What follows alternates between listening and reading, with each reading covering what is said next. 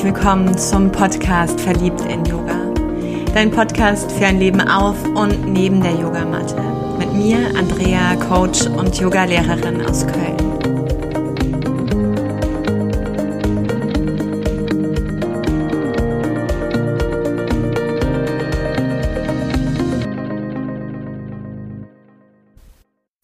Ich danke dir, dass du dabei bist. Es gibt heute eine Wunschfolge zum Thema Perfektionismus und ich habe von dir, von euch echt eine ganze Fülle von Fragen bekommen. Dafür schon mal vorab, ja, meinen ganz großen Dank.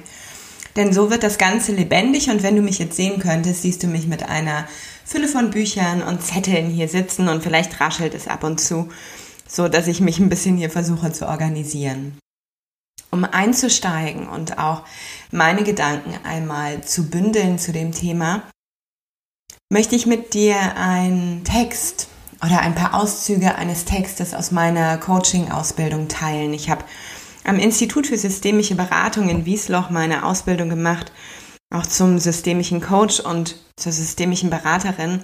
Und da ist diese Antreiberdynamik, ich bin okay, wenn ich perfekt bin, echt ich sag mal, nichts, was unbekannt ist.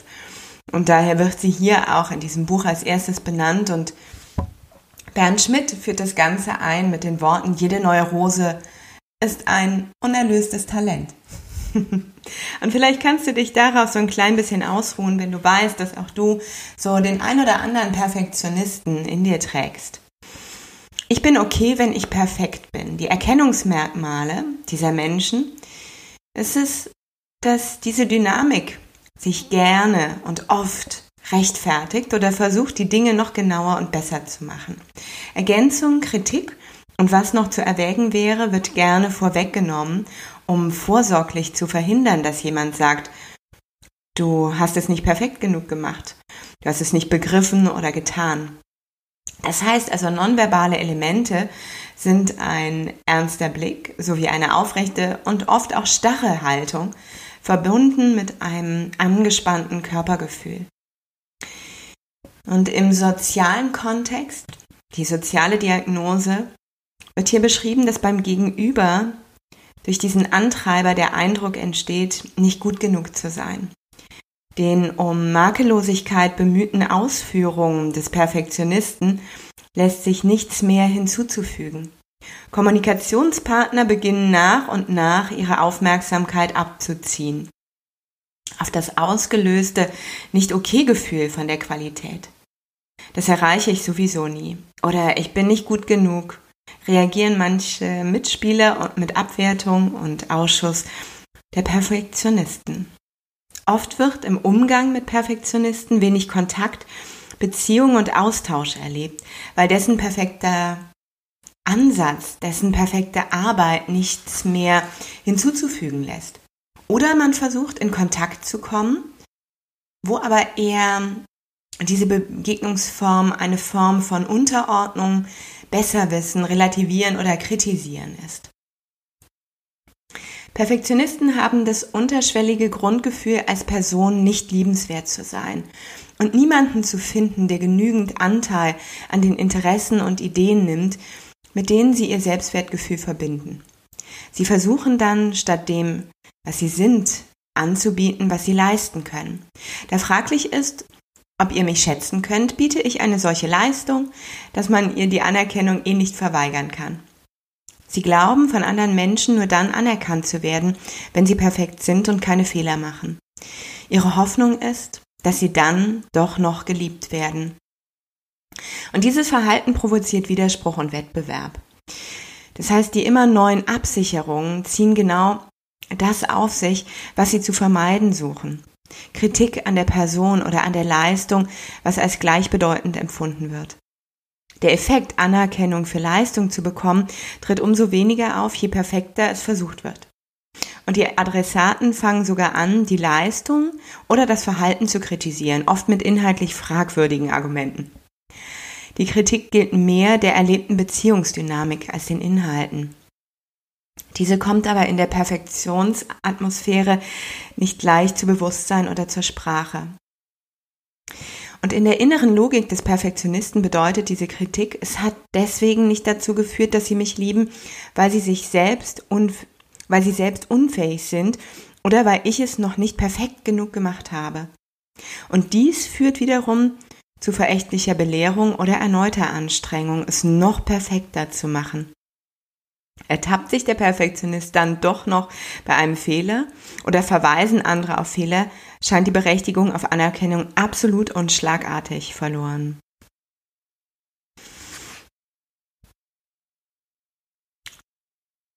Menschen, die diesen Antreiber haben, da unterstützt es, wenn eine Konterdynamik entstehen darf.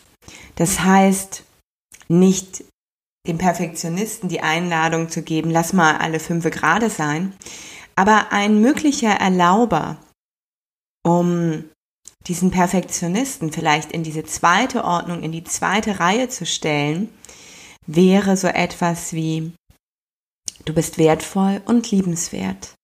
Und ich schätze auch, dass du etwas leistest und dich bemühst. Eine weitere Botschaft wäre, ich darf Fehler machen und daraus lernen.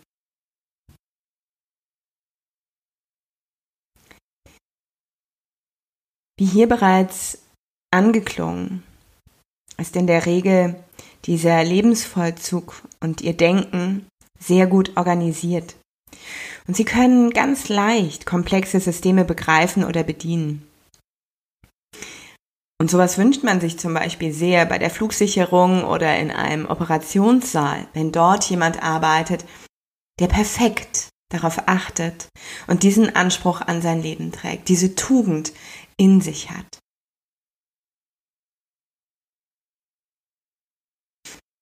Hm. Vielleicht hast du ein paar Dinge für dich mitgenommen. Vielleicht war das jetzt gerade eher wie ein Rauschen einer ganz anderen Sprache. Egal wie es für dich geklungen hat, schenk dir mal einen tiefen Atemzug. Atme tief über die Nase ein und frei über den Mund vollständig aus und spür einmal, wie es dir gerade geht und was so das Thema Perfektionismus eigentlich in dir bewirkt, in dir bewegt. Ob du dir selber diese Zuschreibung geben würdest, diesen Stempel geben würdest. Vielleicht nicht in allen Lebensbereichen, aber vielleicht in dem einen oder anderen.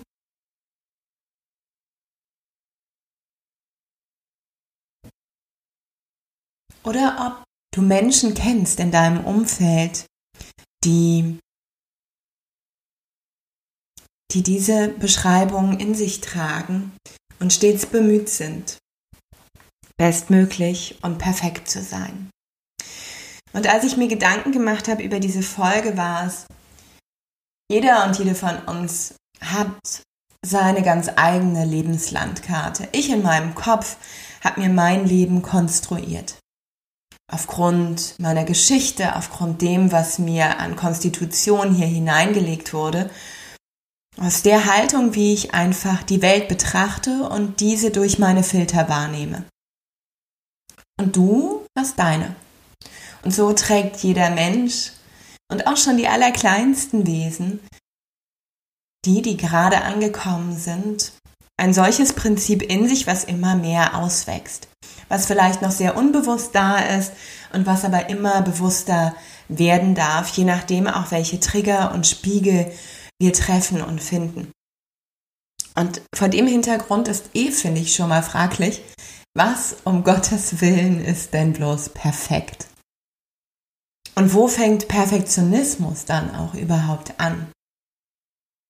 Das heißt, ich kenne diesen Anteil in mir. Gerade in meinem verliebt in Yoga-Dasein würde ich am liebsten die Dinge immer wieder ganz perfekt machen. Hm.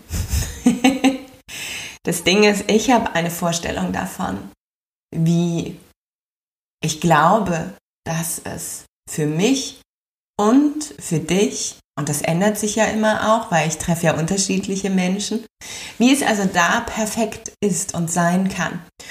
Und ich lege mir die Hürde des Lebens wie so ein Springparcours im Reiten. Ich lege mir diese Hürde, diese Latte so hoch und meistens noch ein Stück weit höher, damit ich sicher sein kann, dass ich, auch wenn ich nicht genau weiß, welche Erwartungen, welche Wünsche, welchen Anspruch du an mich hegst, dass ich diese auch noch mitnehme, diese Latte auch noch überspringe. So dass du mir natürlich die Zuschreibung gibst, das war perfekt und ich vor dem Hintergrund spüre, ha, ich bin geliebt. Und diesem Mangeldenken bin ich irgendwann auf die Spur gekommen und habe gemerkt, ich streng mich einfach an. Ich hatte unglaublich starke Schulter-Nackenverspannungen ganz am Anfang, wo ich verliebt in Yoga aufgebaut habe und habe auch gemerkt, ich bediene gar nicht immer mein Gegenüber und sie finden trotzdem immer noch irgendetwas, woran sie meckern können und damit war bestätigt, siehst du, beim nächsten Mal machst du es noch besser. Beim nächsten Mal springe ich noch viel höher, weil sonst bin ich nicht liebenswert. Und dank diesem Aufbau meiner Marke, meines Daseins, meinem Tun, was ich jetzt ins Leben bringen kann, habe ich mich sehr diesem Perfektionisten in mir gestellt und habe immer mal wieder an der Hürde geruckelt und durfte lernen, es reicht vollkommen, wenn ich eine Erwartung in mir trage, wie ich glaube, dass ein Workshop aussehen soll, welchen Anspruch ich an meine eigene Leistung habe, damit ich in mir selbst zufrieden bin, dann überträgt sich das auch auf meine Teilnehmer. Das heißt, ich habe ein solides Gerüst an Wissen, das ist für mich wichtig. Ich habe ein gutes Gerüst an Erfahrung, an praktischer Erfahrung. Und natürlich bringe ich die Psychologie und die Pädagogik durch mein Studium mit und meine mittlerweile 15 Jahre Praxis und Anwendung in anderen Bereichen, wie eben auch im Bereich von Yoga. Und das alles zusammengeworfen ergibt für mich, wann ist es gut, wann ist es stimmig, wann bin ich zufrieden mit dem, was ich dort tue. Und wenn ich so meine Arbeit vollziehe, wenn ich so mein Tun vollziehe, hat das eine Ausstrahlung auf mein Gegenüber. Und meine Zufriedenheit, diesen inneren Frieden, der überträgt sich eben auch.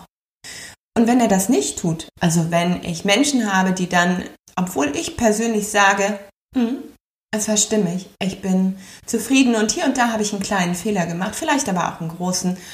Und auch das ist vollkommen in Ordnung, denn ich lerne daraus und ich mache mir schon ein paar Gedanken, wie ich das beim nächsten Mal ändern und lösen kann, damit es vielleicht für mich leichter wird oder wenn ich Dinge vergessen habe, dass ich sie einfach mitbringe. und wenn trotzdem jemand dabei ist, dem das nicht passt, der damit einfach nicht happy ist, dann kann er mir das gerne sagen. Ich bin so offen für Feedback und ich freue mich unglaublich darüber, konstruktives Feedback zu bekommen. Und schaue, ob das vielleicht ein, eine Tür ist, die ich noch gar nicht geöffnet habe und danke demjenigen dafür, dass er es kommuniziert hat. Aber ich wähle selbst, ob ich es dann ändere, mitnehme, ob es mich gepiekst hat und es sich nochmal lohnt hinzuschauen, weil es mich triggert.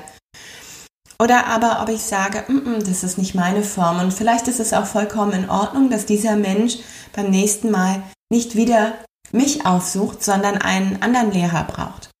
Und so finden wir für uns ja immer stimmige und passende Personen. Das heißt, für mich war es so, mich mit meinem Perfektionisten auseinanderzusetzen und zu sagen, hey komm, wir springen nicht die höchste Hürde, die möglich ist, auch wenn ich sie springen könnte. Wir springen die, die mir entspricht und mich zufrieden macht. Und wo ich danach sagen kann, ich habe hier einen guten Job gemacht. Ich für mich bin liebenswert. Ich liebe mich selbst. Das steckt am Ende ja auch dahinter. Und genau das biete ich an. Und dann finden sich die Menschen und finden sich die Menschen eben auch nicht. Und ich öffne gerade einmal mein Postfach, um genauer zu schauen, welche Fragen auch hier drin steckten. So gab es die Frage, du musst gleichzeitig die perfekte Mutter, Ehefrau, Arbeitnehmerin etc. sein. Und dieses perfekte Mutterthema, das ist mir in Vorbereitung auf die Folge wirklich oft begegnet. Ich muss eine perfekte Mutter sein. Muss ich das? Und vielleicht merkst du schon, wenn ich es ausspreche, ja, was ist denn perfekt? Welchen Anspruch hast du denn? Und ist dieser Anspruch an dich, und wenn du schreibst, vielleicht spürst du es auch schon und wenn du es hörst, erst recht, vielleicht ist dieser Anspruch an dich nicht eher auch erdrückend und einengend, beschwerend. Und bei diesem Mama-Dasein, ohne dass ich selber Mama bin, doch was ich lernen durfte, ist, immer wenn es der Mama gut geht, immer wenn es dir als Mutter gut geht, dann hat das eine Wirkung auf deinen Ehemann und vor allem natürlich auf dein Kind. Das heißt, für mich trage Sorge dafür, dass es dir gut geht, dass du mit dir zufrieden bist. Und dieses Gefühl, das hat so was ganz Erdendes, was ganz Nährendes, was unglaublich Stimmiges in dir. Dieses Gefühl wird sich auf dein Kind, auf deine Kinder übertragen.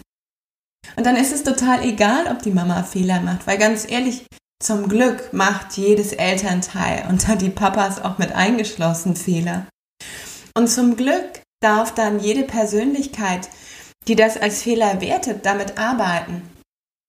Das heißt, du wächst an deinen Fehlern, wenn es denn einer war. Das heißt, dieser Fehler ist kein Fehler im Negativen, sondern ein Geschenk, weil er dir eine neue Seite zeigt, hinter der sich eine Tür öffnet, durch die du lernen darfst. Und wenn du das zur Sprache machst, auch mit deinen Kindern und da, egal wie klein die sind, das schon kommunizierst, ey, da habe ich echt einen Fehler gemacht. Es tut mir leid. Dann ist es doch genau schon das, was deine Kinder lernen dürfen, für Fehler auch einzustehen, weil sie dazugehören. Und das schafft so eine Leichtigkeit im Bauch, das schafft eine Leichtigkeit auf den Schultern, das schafft Sprache. Und du lernst und lehrst deinen Kindern schon zu sprechen darüber und das nicht zu schlucken und darüber krank zu werden oder fest zu werden in deinen Gesichtszügen. Und dieses Muttersein, finde ich, kannst du auf alles übertragen. Sobald du dich gut näherst, sobald du dich gut fühlst, füllst mit dem, was dir entspricht, ohne vor Dingen auch wegzulaufen. Also sowohl Tag und Schatten deiner Seele zu betrachten und damit in den Dialog zu gehen.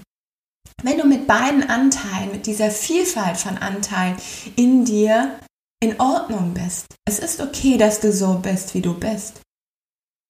Wenn du dich annimmst ja, Selbstliebe praktizierst, dich im Arm hältst jeden Morgen mal und sagst, ey, ich bin vollkommen okay, egal wie verrückt, egal wie dunkel und hell ich bin, alle Anteile sind oh, wundervoll in mir und machen mich zu dieser einzigartigen Person, die manche in den Arm nehmen und andere auf den Blocksberg wünschen. Und genau das ist vollkommen gut. Dafür stehe ich. Und diesen Moment hat es immer eine Strahlkraft, egal ob es deine Kinder sind, deine Freunde, deine Freundin, dein Ehemann, deine Ehefrau. Wenn nicht perfekt, wie kann ich sein, um andere nicht zu enttäuschen? Wenn ich nicht perfekt bin, enttäusche ich andere. Jein, nein, ja. Mm. Und da knüpfe ich am Anfang der Folge nochmal an, du weißt nicht, welche Erwartungen wirklich dein Gegenüber in sich trägt. Und selbst wenn sie es kommunizieren, ist es oft immer nur die halbe Wahrheit, weil ein Großteil des Unbewussten deines Gegenübers da auch noch reinklingt. Das heißt, lieber Perfektionist, du wirst nie ganz perfekt für dich und dein Gegenüber die Sachen leisten. Ich weiß, liebes Ego, das glaubst du gerade nicht. also stell das Ego mal zur Seite, öffne dein Herz dafür. Es gibt nichts, was wirklich perfekt ist. Für irgendwen wird es immer nicht perfekt sein. Und die Frage ist, ob du jemanden enttäuschst. Ja, vermutlich, wenn du immer versucht hast, sagen wir mal so, dich zurückzustellen und das Bestmögliche für dein Gegenüber zu tun. Also fast schon in eine Form der Abhängigkeit des Dienens zu geraten. Ich diene meinem Gegenüber, damit ich nicht enttäusche. Ich versuche ihm schon jedes Tun, jeden Gedanken abzunehmen, damit ich geliebt werde. Dann natürlich, wenn du dich beginnst jetzt zu verändern, wirst du auch erstmal Enttäuschung provozieren, weil du hast, und das steckt in dem Wort, bis dahin jemanden getäuscht. Und das hört sich jetzt sehr hart an und vielleicht ist es auch, denn du warst nicht du selbst. Du hast versucht, jemand anders zu sein, jemand anderem zu dienen und hast deine Bedürfnisse und deine Wünsche hinten angestellt. Und damit dich selbst vielleicht gar nicht kennengelernt. Und der erste Schritt, die Liebe, die der Perfektionist, die jeder Glaubenssatz im Endeffekt sich wünscht, die bekommst du nicht im Außen. Die gibt es nur in dir.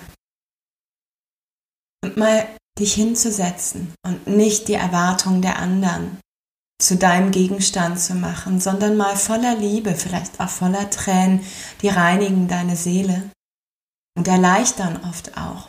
Oder auch mal die Wut rauszuschreien, rauszutanzen, rauszutoben darüber, um dann Schicht für Schicht zu spüren, wonach bin ich bedürftig? Und was würde meinen ganz eigenen inneren Frieden in mir herstellen? Welche Person wäre ich dann? Was würde ich tun? Was würde ich denken? Um dann eben mehr und mehr auch dich zu trauen, dich selbst zu zeigen. So zu zeigen, wie du bist. Und dann wirst du anecken. Aber sei dir sicher, die Menschen, die dich dann nicht mehr mögen, die mögen diesen Perfektionisten in dir. Und es ist schade, wenn man dich nur für einen Anteil mag und liebt dann sind sie es oft nicht wert, länger so in der Form an deiner Seite zu sein. Und dann heißt es, mit deinem wahren Selbst auf die Suche nach wahrhaftigen Menschen und Begegnungen zu gehen. Und sei dir sicher, da werden Menschen kommen, die die Arme für dich öffnen und dich auch genauso lieben, wie du einfach selbst bist.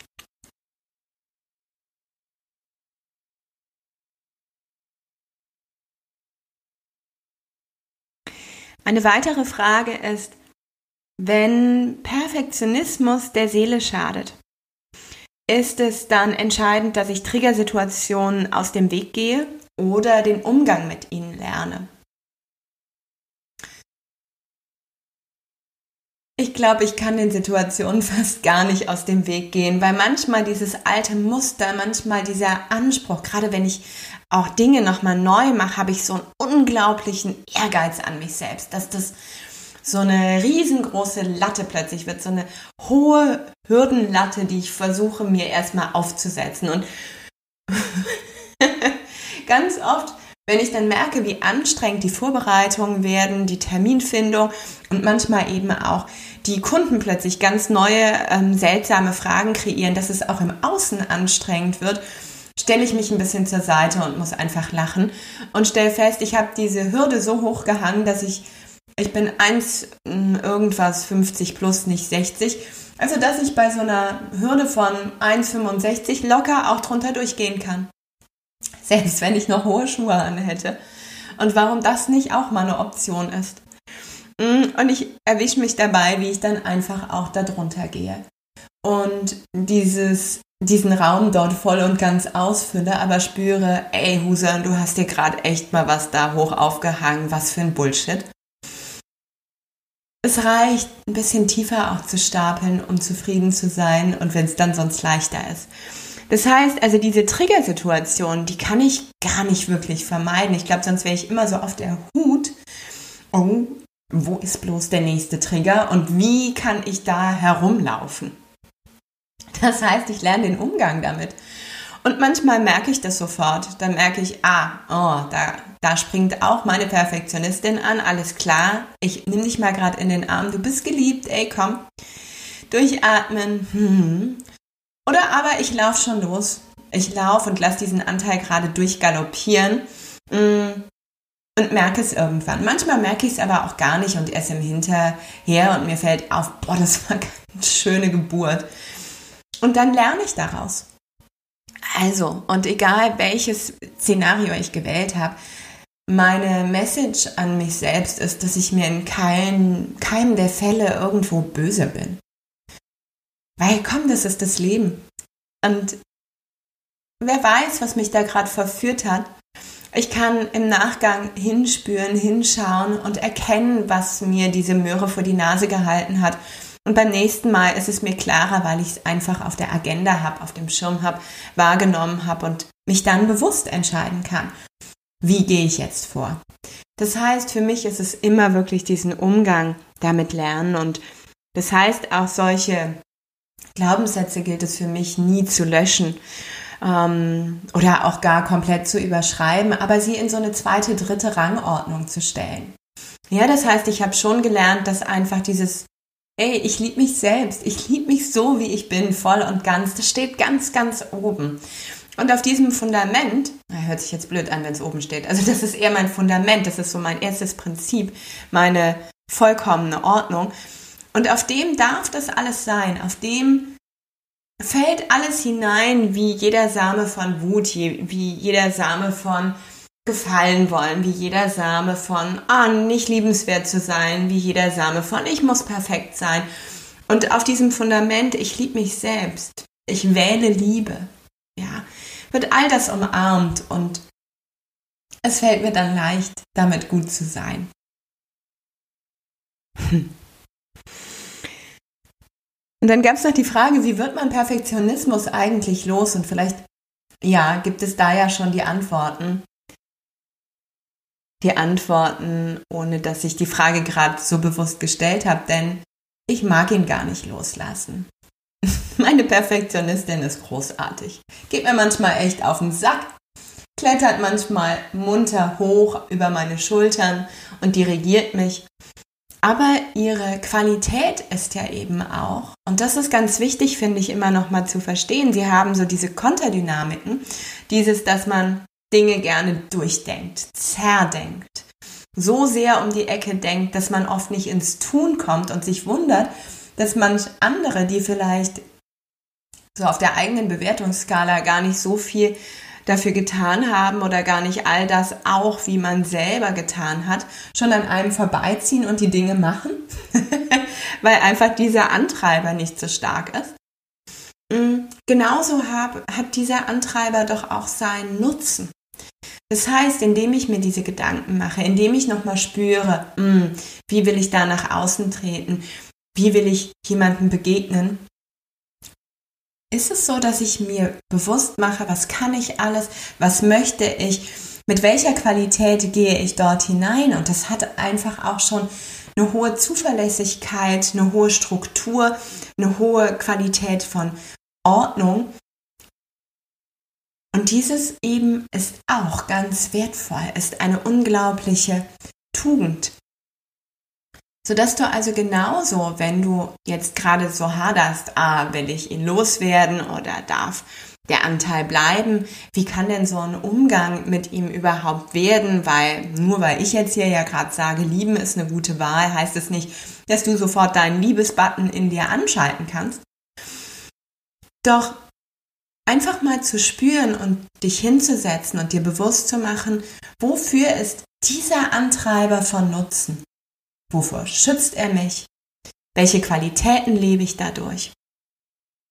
Statt immer nur zu gucken, oh, wo steht er mir im Weg? Wo beschwert er mir das? Ja, Lösungen, Möglichkeiten finden. Und dann mal auch mit ihm in diesen Deal zu gehen. Vielleicht mal einen Stuhl für diesen Antreiber hinstellen, sich mal draufsetzen, mal zu spüren, wie fühlt es sich eigentlich an, diese Perfektionistin, dieser Perfektionist meines Lebens zu sein und ihm auch mal Sprache zu geben. Ja? Ich bin gut, um dich zu schützen. Ich will, dass ich geliebt werde, also tue ich die Dinge richtig, richtig gut. Und richtig, richtig gut hat bewirkt das in meinem Leben, das, das, das und das und das bisher passiert ist. Also lass ihn mal sprechen, hör ihm zu, wie er spricht, mit welcher Sprache, auch mit welcher Vehemenz vielleicht. oder auch mit welcher Bedürftigkeit einfach nur geliebt werden zu wollen. Und du kannst dich ihm dann wieder gegenübersetzen als dein Ganzes und mit ihm sprechen oder die Dinge aufschreiben. Lass deinen Perfektionisten sprechen und dann wieder du als Ganzes selbst. Nimm ihn in den Arm und halte ihn. Ja. Und so bin ich gar keine Freundin davon, die Dinge einfach loszulassen, die Dinge weghaben zu wollen, sondern alles darf sein. Mein Umgang ist entscheidend. Wie ich die Dinge betrachte, kann ich wählen und so wähle gut für dich. Die kleine Oder an den Perfektionisten. Wenn du noch weitere Fragen hast, vielleicht die jetzt auch im Nachgang entstehen, dann würde ich mich freuen, wenn du sie bei Instagram oder bei Facebook mit mir teilst, so dass ich vielleicht irgendwann noch mal ein kleines Live machen kann, wo deine Antworten dann auch zu finden sind oder wir darüber in einen munteren Austausch hier gehen, weil ich glaube, das Thema scheint gut verbreitet zu sein. Ich wünsche dir für jetzt, egal wo du bist, einen wundervollen Tagesausklang oder einen wundervollen Start in den Tag. Hab eine gute Nacht. Egal wo du bist, schenk dir jetzt genau nochmal deine Umarmung, wenn du die Hände frei hast. Nimm dich in den Arm, lass die Stirn, den Kopf so ein bisschen sich verneigen zu deinem Herzen. Und sei dir sicher, du bist okay, so wie du bist.